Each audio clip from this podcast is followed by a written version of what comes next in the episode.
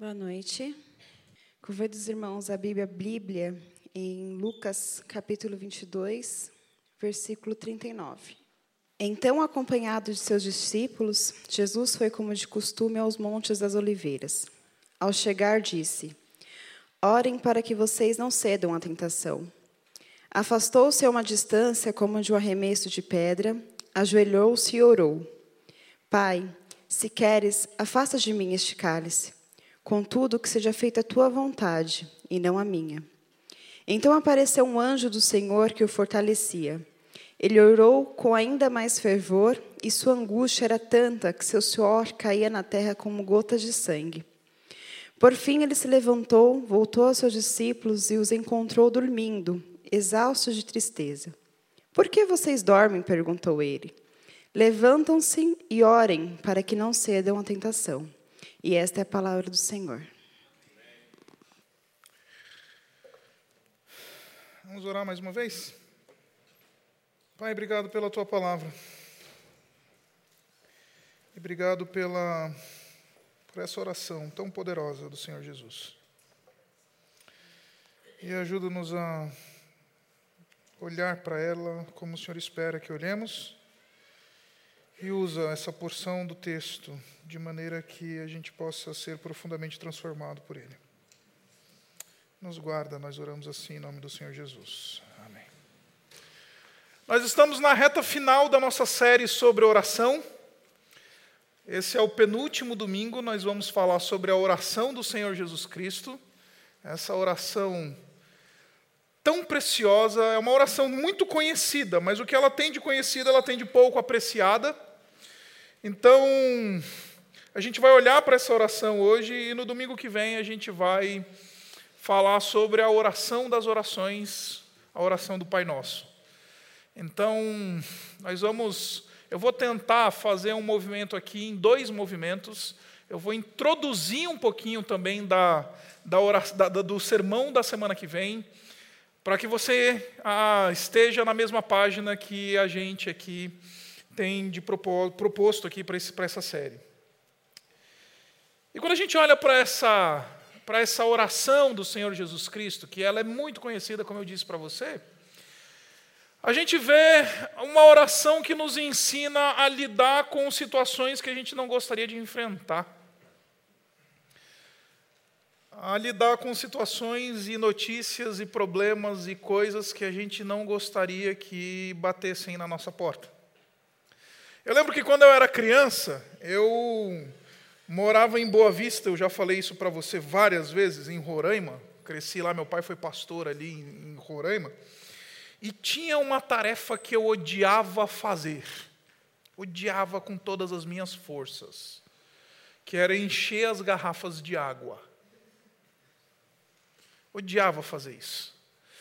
E, e, eu não sei se você sabe, mas o estado de Roraima é um estado muito quente muito calor. Então as pessoas naturalmente consomem muita água lá. E a gente morava do lado da igreja, ou seja, tinha a igreja, o terreno da igreja, e tinha a casa pastoral, onde a gente morava do lado, assim. E, e, e, e, a minha tarefa, então, era fazer o quê? Era durante o dia, quando as garrafas ficavam vazias, pegar todas as garrafas, ir até o terreno da igreja, ficava lá onde ficava o prédio da igreja, e lá tinha um filtro de água, e encher essas garrafas com água filtrada para a gente consumir em casa.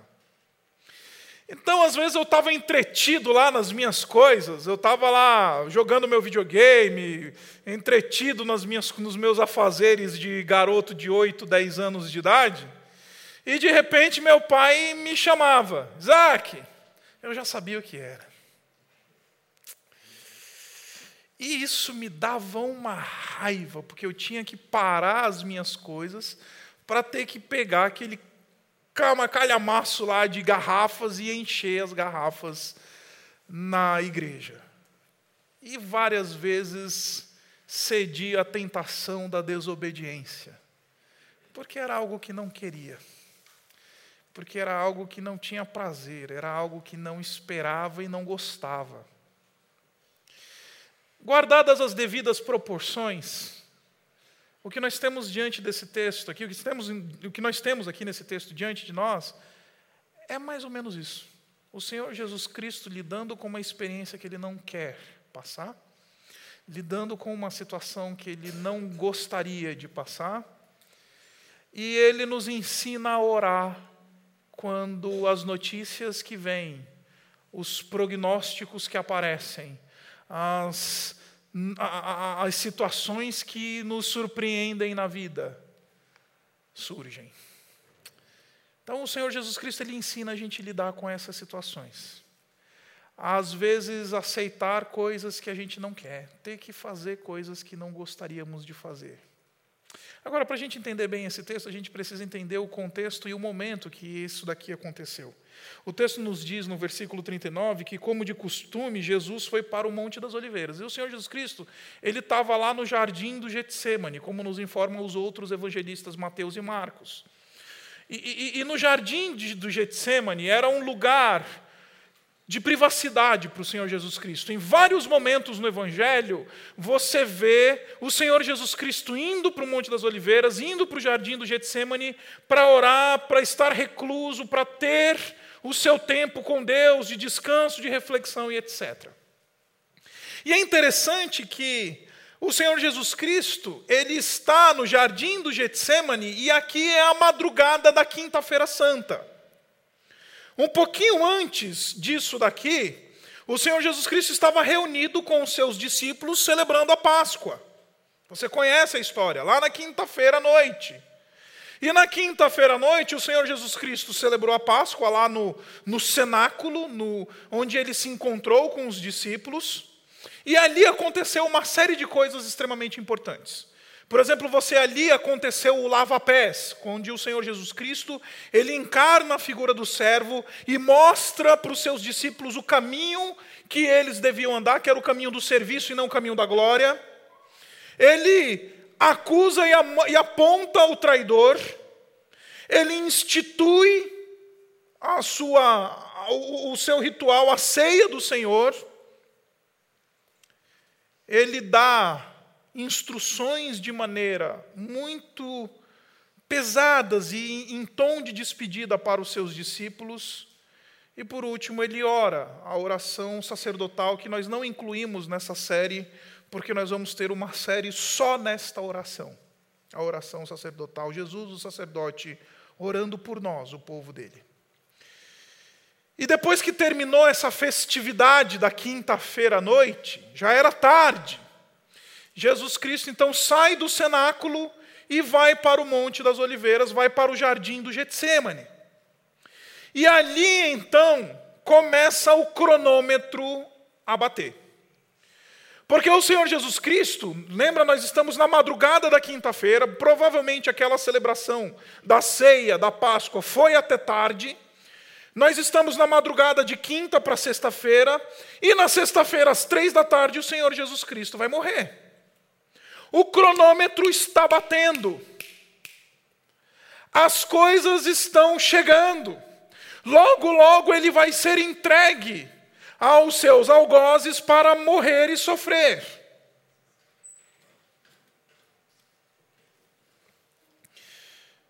Eu tenho um amigo muito querido que perdeu a esposa do, por câncer. E é muito interessante que quando você tem que lidar com a morte de maneira real, o tempo, a sua perspectiva em relação ao tempo é completamente diferente. E eu lembro da pressa. Alguns de vocês conhecem o Marcelo Berti, já esteve aqui pregando, o pastor Marcelo Berti. A pressa que o Marcelo tinha de cuidar da sua esposa, de levar para o médico, de atender, porque ele sabia que o tempo estava correndo. Ele sabia que as coisas iam acontecer. Ele, quando a gente está diante do imponderável, diante daquelas sensa, daquelas situações que aparecem na nossa vida, a nossa sensação de tempo, com o tempo, a nossa realidade é outra. E aí o Senhor Jesus Cristo foi, já que ele sabia que o tempo estava chegando, como informam o apóstolo, o apóstolo João e outros evangelistas, o Senhor Jesus Cristo decide ir para um lugar onde ele vai aprender a lidar com isso. Onde ele vai buscar reclusão. E ele precisa ainda aprender a lidar com isso. O versículo 40 diz assim: Chegando ao lugar, ele lhes disse, disse para os discípulos: Orem para que vocês não caiam em tentação. Estranho esse conselho, né? Jesus Cristo ele sabe que ele vai morrer daqui a pouco. Ele sabe que esses são os últimos momentos que ele vai a, a ter com os seus discípulos. E o conselho que ele dá é: orem, orem para que vocês não caiam em tentação. O, re, o, o, antídoto para que nós não cedamos às tentações da vida, segundo o Senhor Jesus Cristo, é oração. Oração, como eu já propus para você durante toda essa série, não é o, o mecanismo, a varinha de condão para mover o braço de Deus e manipular o mundo espiritual a nosso favor. Oração é um movimento espiritual que nos dá poder para sustentar a nossa vida diante do pecado e da tentação. É, é um movimento espiritual, é a disciplina espiritual que nos capacita a andar com Deus, que nos capacita a lidar com as tentações. Agora, eu acho extremamente interessante o Senhor Jesus Cristo levantar o tema da tentação, porque ninguém conhece a tentação mais do que ele. Porque normalmente a gente entende o seguinte: a gente acha que os indivíduos que cederam à tentação são aqueles que suportaram a tentação até o seu último limite. A sensação que a gente tem, o que eu estou querendo dizer para você é o seguinte: é como se a tentação fosse uma prova de corrida. E a gente vai correndo. E aí você corre 5 quilômetros, Aí entre os 5 e os 8 quilômetros, aquela, aquela coisa difícil, travado. E aí a gente acha que aqueles que pararam antes de chegar nos 10 ou no seu, na, sua, no seu, na sua quilometragem desejada, a gente acha que esses daí, eles conseguiram lidar com a tentação no máximo que ela podia oferecer. Não, isso não é verdade. Os que conseguiram e lidaram com a tentação no máximo que ela poderia oferecer são aqueles que chegam na linha de chegada. São aqueles que vencem a tentação. Em outras palavras, se a gente fosse personificar a tentação, a tentação é como aquele inimigo que vai usar todas as suas ferramentas para nos derrubar. E aquele que conhece o máximo do poder da tentação, não é aquele que cede à tentação, fala, ah, tomei um golpe da tentação e vou aqui ser nocauteado pela tentação. Um indivíduo que conhece todo o poder e a extensão do poder de uma tentação é aquele que venceu a tentação, porque a tentação usou tudo que podia. E ainda assim ele venceu. E é exatamente isso que a gente encontra lá em Mateus no capítulo 4. Em Mateus no capítulo 4, nós temos Jesus num outro ambiente, no deserto, conduzido pelo Espírito de Deus para ser tentado.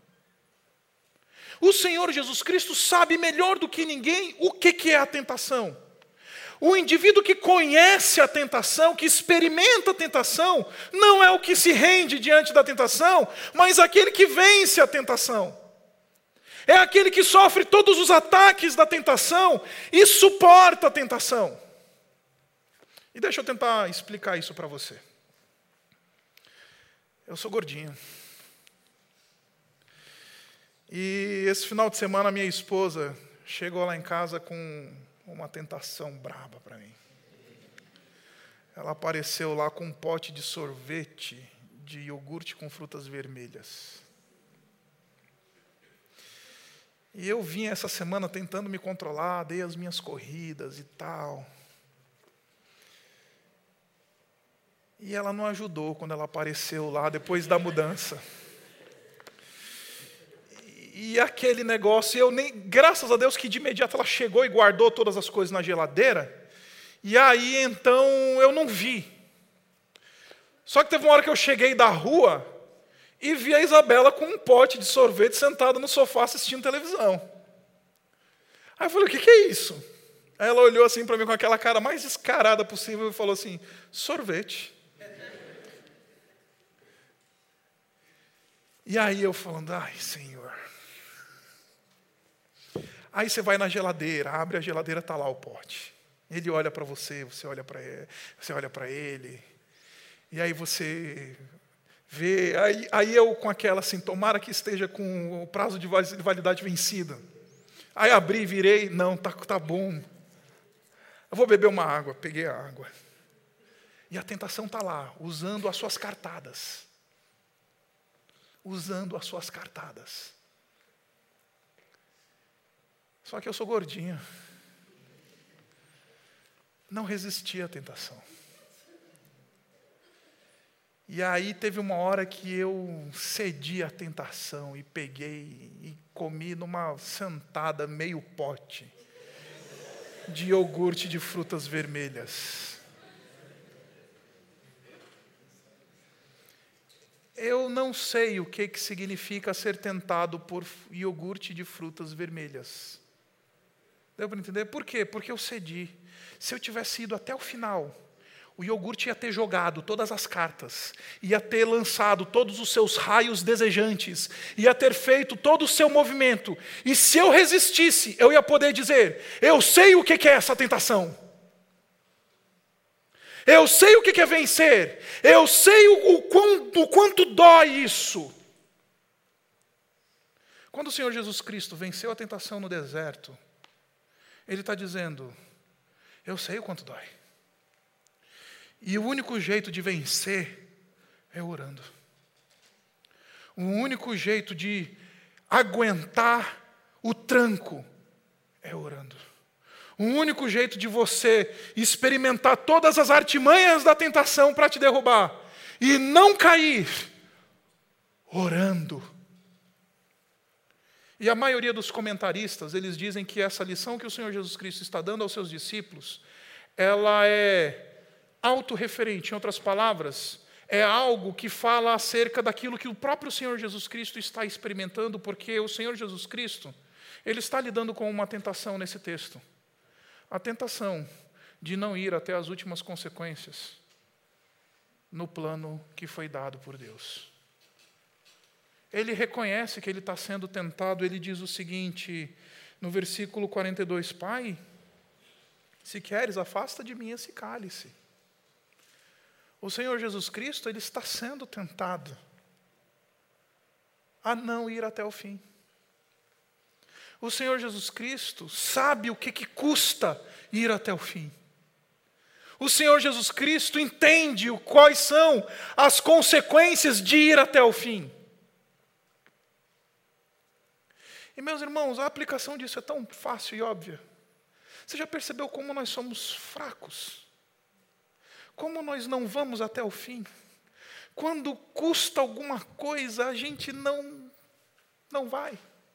A gente não topa, a gente prefere o nosso conforto, a gente prefere o nosso bem-estar, a gente escolhe o, o, o, o, nosso sofá. Não é à toa que os filósofos dizem que o conforto é a maior das nossas escravidões. Porque um sofá aprisiona muito mais do que uma cela.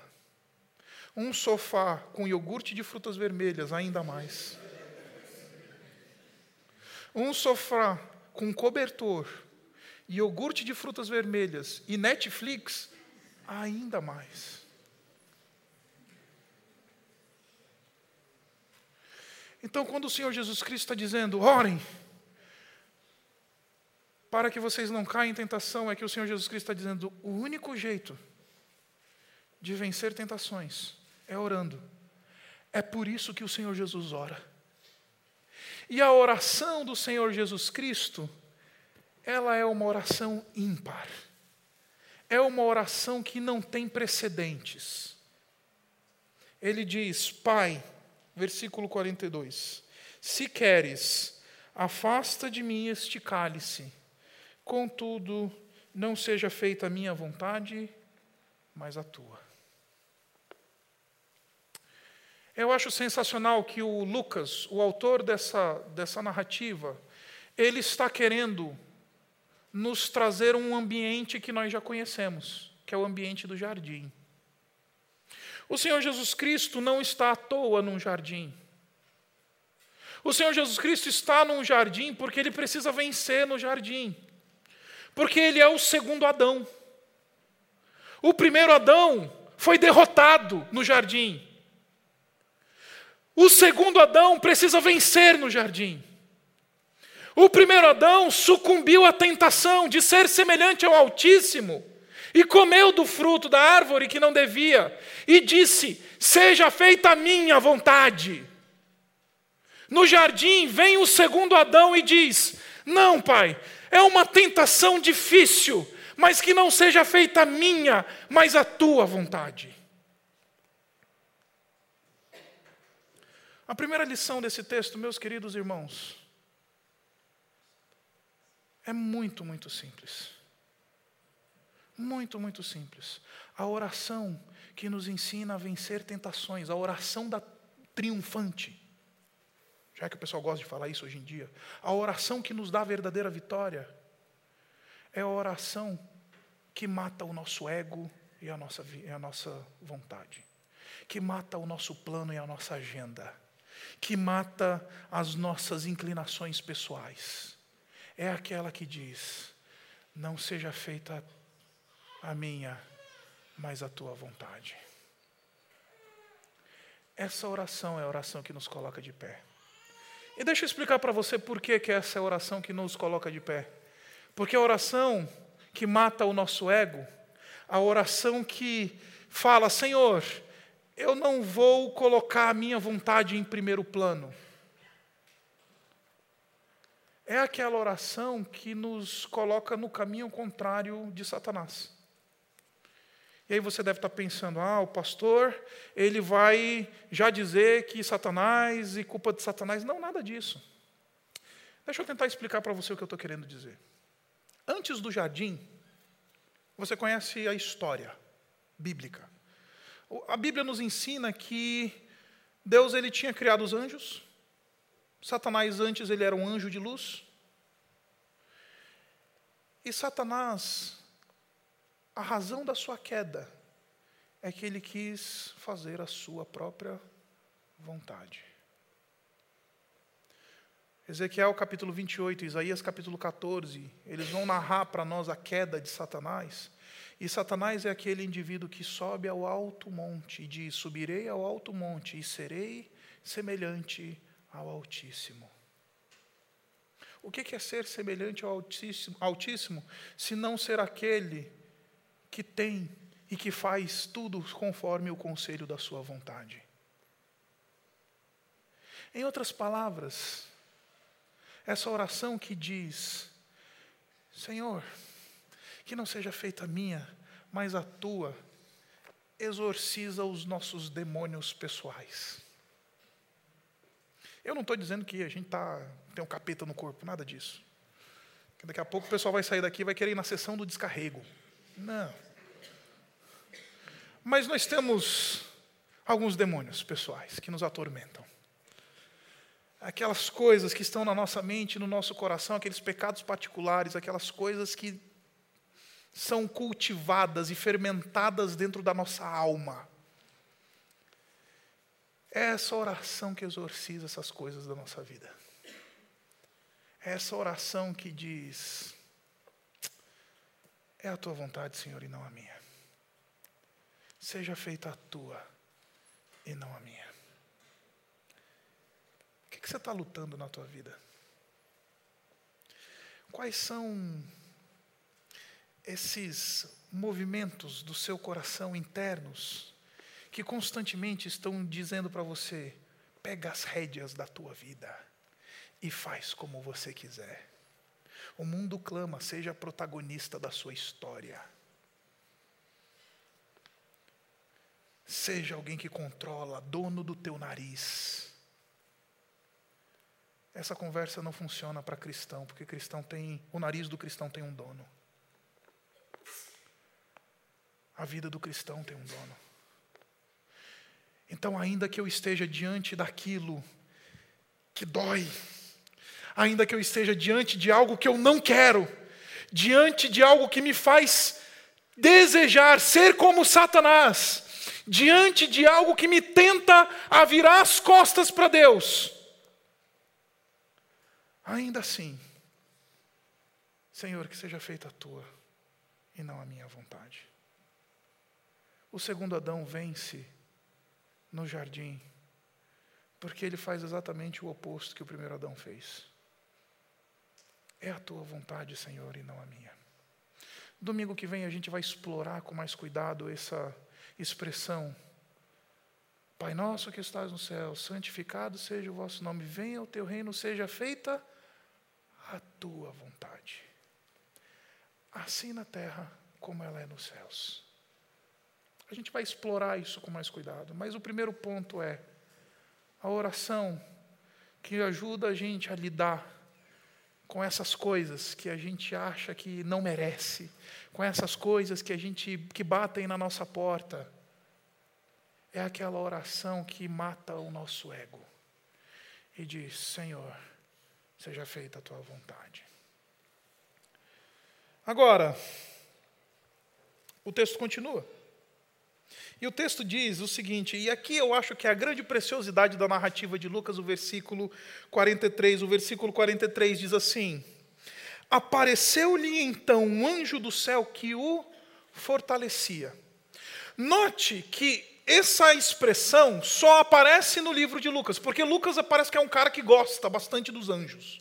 Ele é o único dos evangelistas que narra para nós que um anjo enviado dos céus estava ali com Jesus no momento de sua dor e de sua angústia.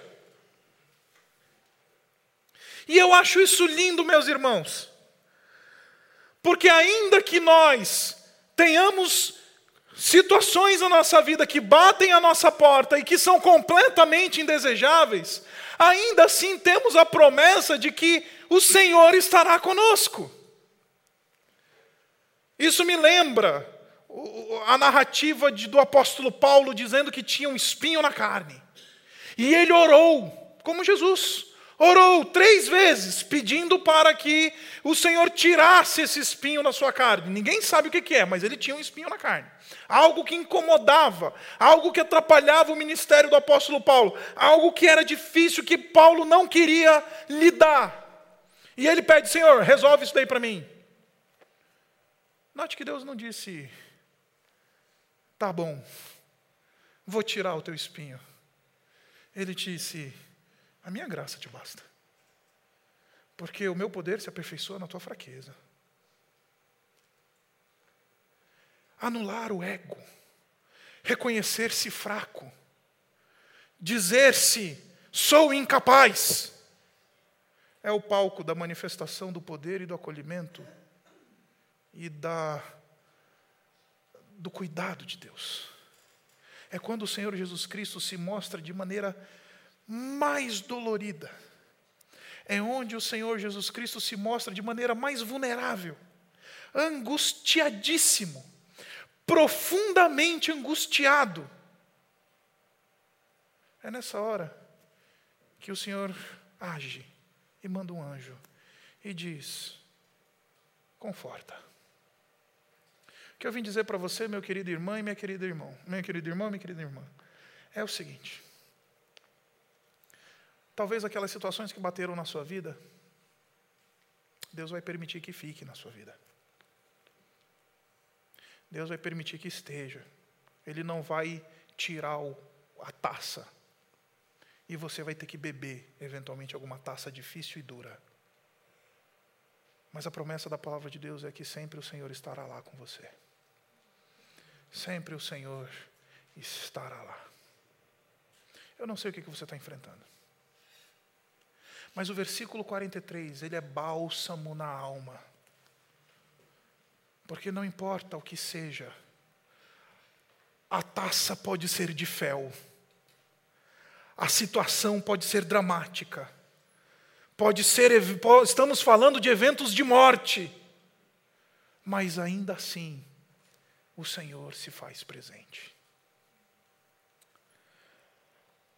Agora, o Senhor Jesus Cristo, ele estava profundamente angustiado.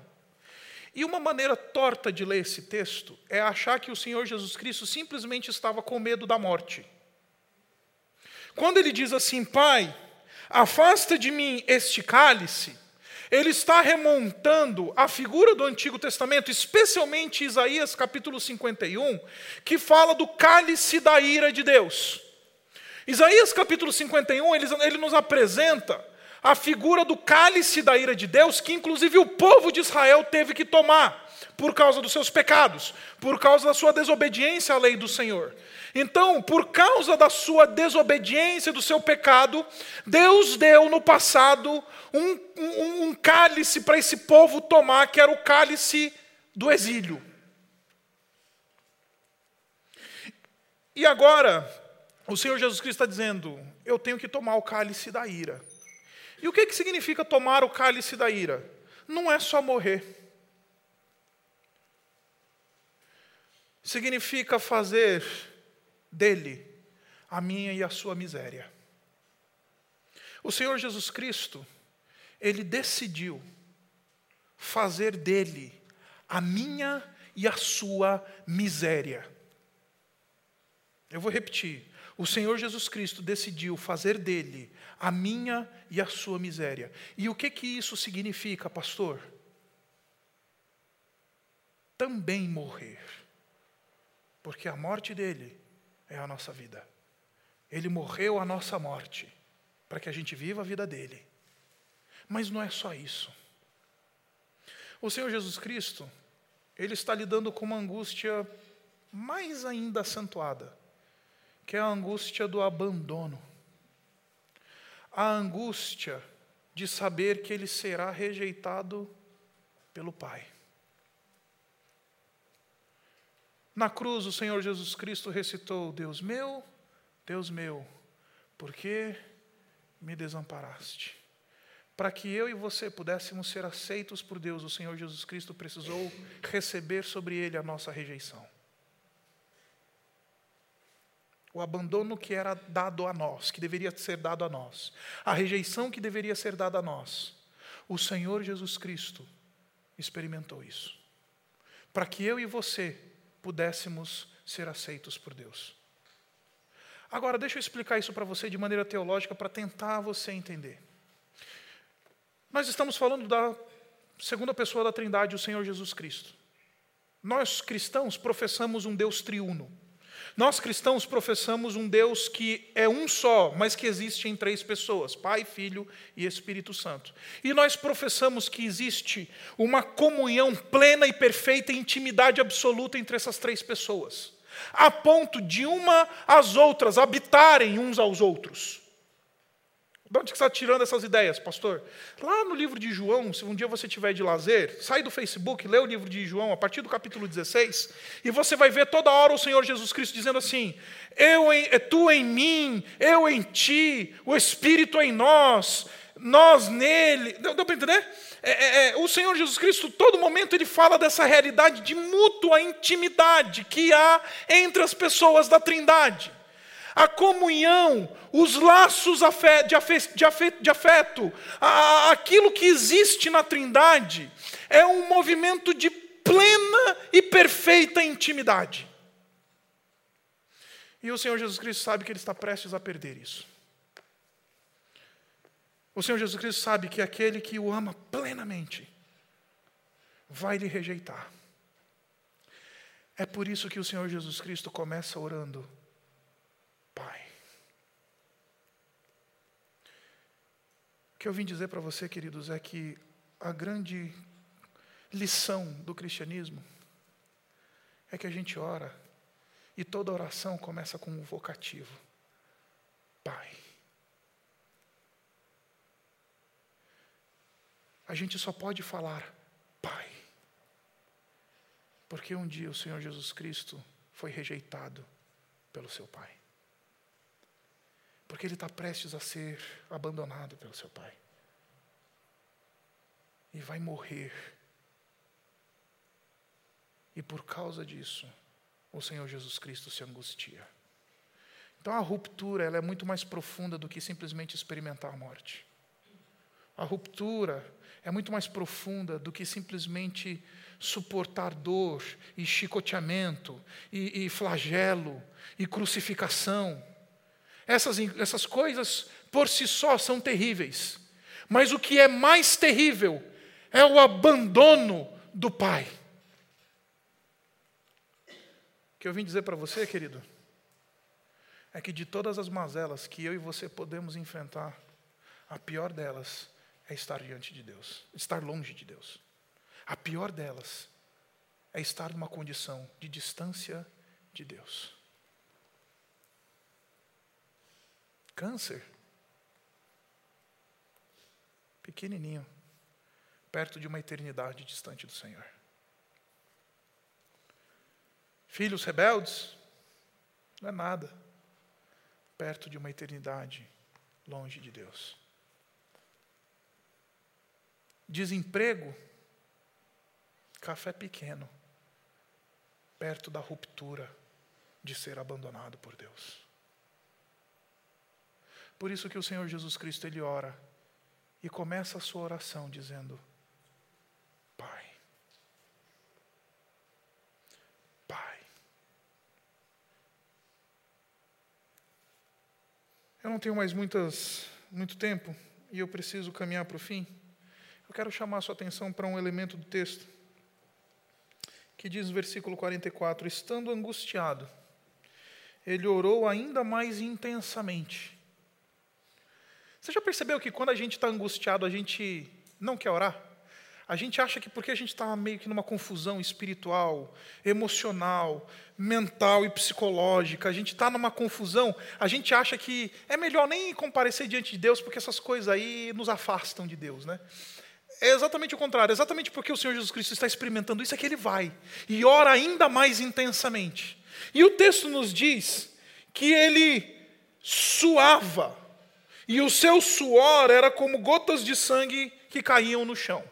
E a maioria dos intérpretes, intérpretes desse texto vão fazer referência a um fenômeno que depois a ciência descobriu, que é, vê se eu lembro o nome, hematidrose. O que é a hematidrose? Um dia você procura aí no Google, procura aí na, na, no Wikipedia, sei lá.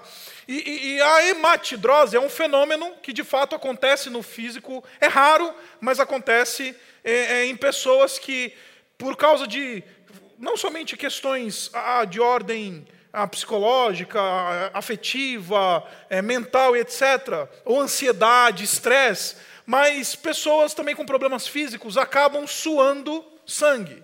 Pelas suas glândulas ah, de suor também sai sangue.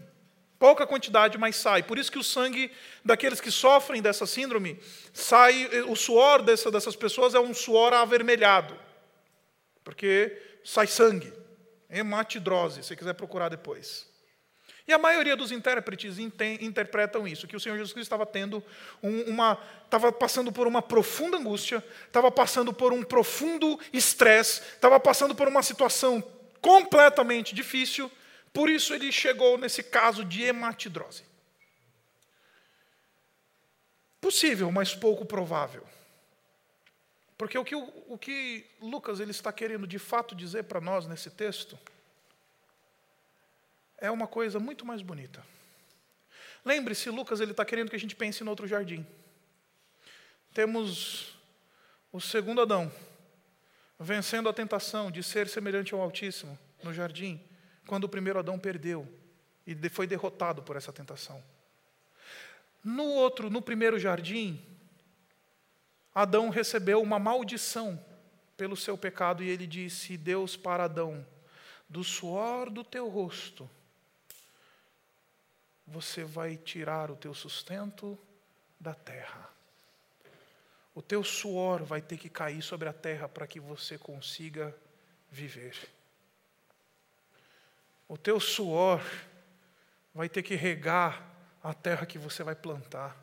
O teu suor vai ter que ser aquilo que vai fazer com que a terra produza alguma coisa para você viver.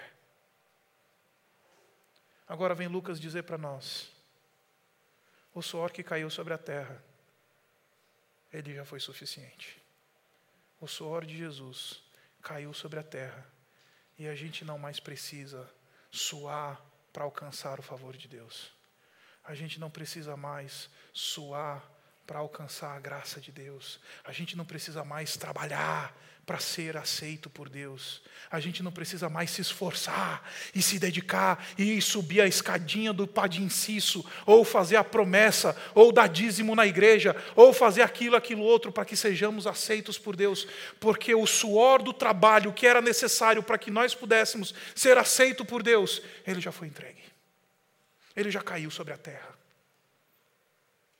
E por causa disso, eu e você comparecemos diante de Deus por fé, dizendo obrigado, porque o Senhor Jesus Cristo já fez tudo que era necessário. Jesus já trabalhou por mim, por você. Sabe qual foi o trabalho dele? Morrer. Jesus já suou por mim, por você. Jesus já sangrou por mim, por você. Então a mensagem do Senhor Jesus Cristo no Getsemane, falando: Pai, se queres, aparta de mim esse cálice. É um cálice duro, é uma situação angustiante, é algo que me tira o sono. Eu não estou em paz, estou profundamente angustiado. Você já teve essa sensação esses dias de noites escuras em que o negócio vem aqui na garganta e você não consegue respirar? O Senhor Jesus Cristo já experimentou isso. Para que a gente pudesse ter acesso a Deus. Porque a oração triunfante, ela não foge, ela lida. A oração triunfante não descansa, trabalha. Agora, olha só que interessante. O Senhor Jesus Cristo, e com isso eu quero encerrar, o Senhor Jesus Cristo ele diz uma coisa que eu acho sensacional nesse texto. Quando ele se levantou da oração e voltou aos discípulos, encontrou-os dormindo, dominados pela tristeza. Por que estão dormindo? perguntou-lhes. Levantem-se e orem para que não caiam em tentação. O Senhor Jesus Cristo ele, ele encerra esse movimento de educação dos seus discípulos. Note que ele começa dizendo: ora aí, para que vocês não caiam em tentação. E ele termina dizendo: orem aí, para que vocês não caiam em tentação. Agora, note que o Senhor Jesus Cristo não repreende os seus discípulos por dormirem, ele repreende os seus discípulos por não orarem. Ele, ele, ele repreende os seus discípulos porque eles não estão orando e não porque eles estão dormindo. E a aplicação disso é simples, gente. É porque nós já chegamos, nós já encontramos o nosso descanso. Por causa. Porque Jesus está acordado. Porque o Senhor Jesus Cristo trabalha. Porque enquanto Ele está de madrugada atento, eu e você a gente pode dormir. Eu e você, a gente pode descansar. Nós, nós professamos um Deus que não dorme nem dormita. Nós professamos um Deus que nos permite o descanso, porque eu deito e reclino a cabeça e logo durmo, porque eu sei, o Senhor dos exércitos, Ele cuida de todas as coisas. Meu irmão, minha irmã, eu vim essa noite pregar para você um sermão que precisa convidar você a se apropriar de algumas verdades. Mas não somente se apropriar de algumas verdades, precisa convidar você a lidar com a realidade do inesperado, como o Senhor Jesus Cristo convida que nós lidemos.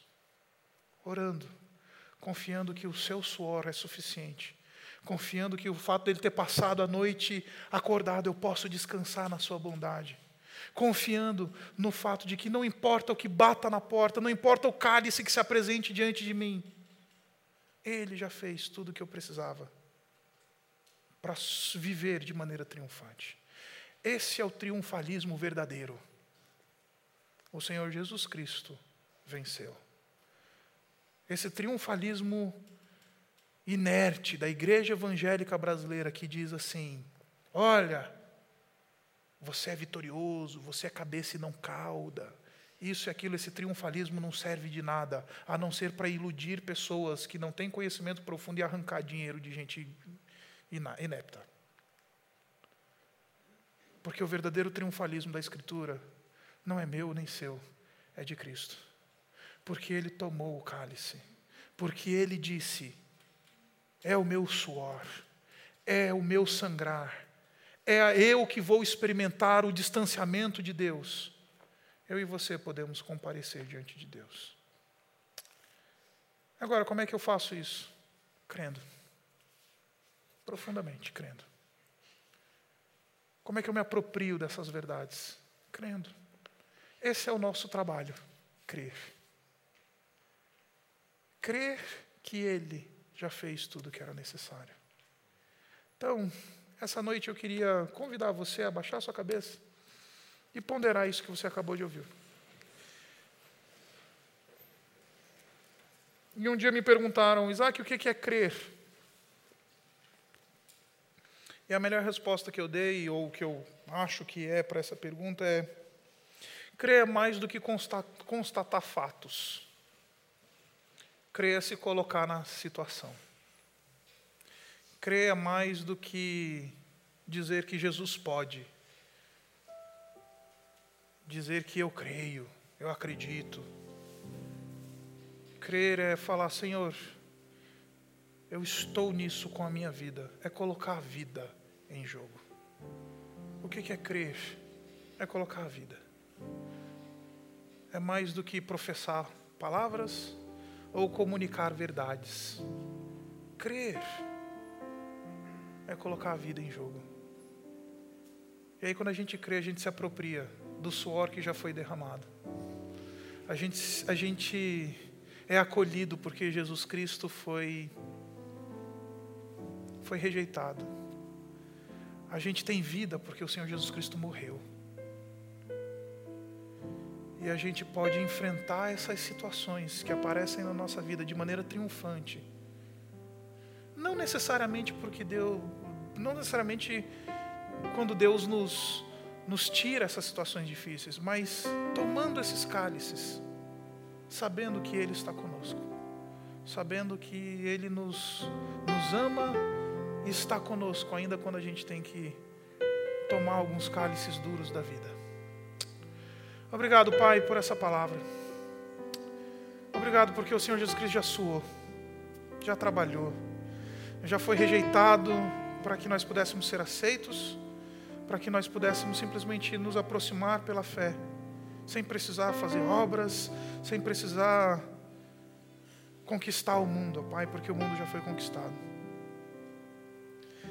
E Pai, ajuda-nos essa noite a abraçar isso com o nosso coração, de maneira que a tua, a tua boa mão nos conceda certeza de que o Senhor está sobre nós e que o Senhor conduz a nossa vida e que não importa, Pai, o que aconteça, não importa quais são os cálices que vão ser propostos e vão ser colocados diante de nós, o Senhor está conosco.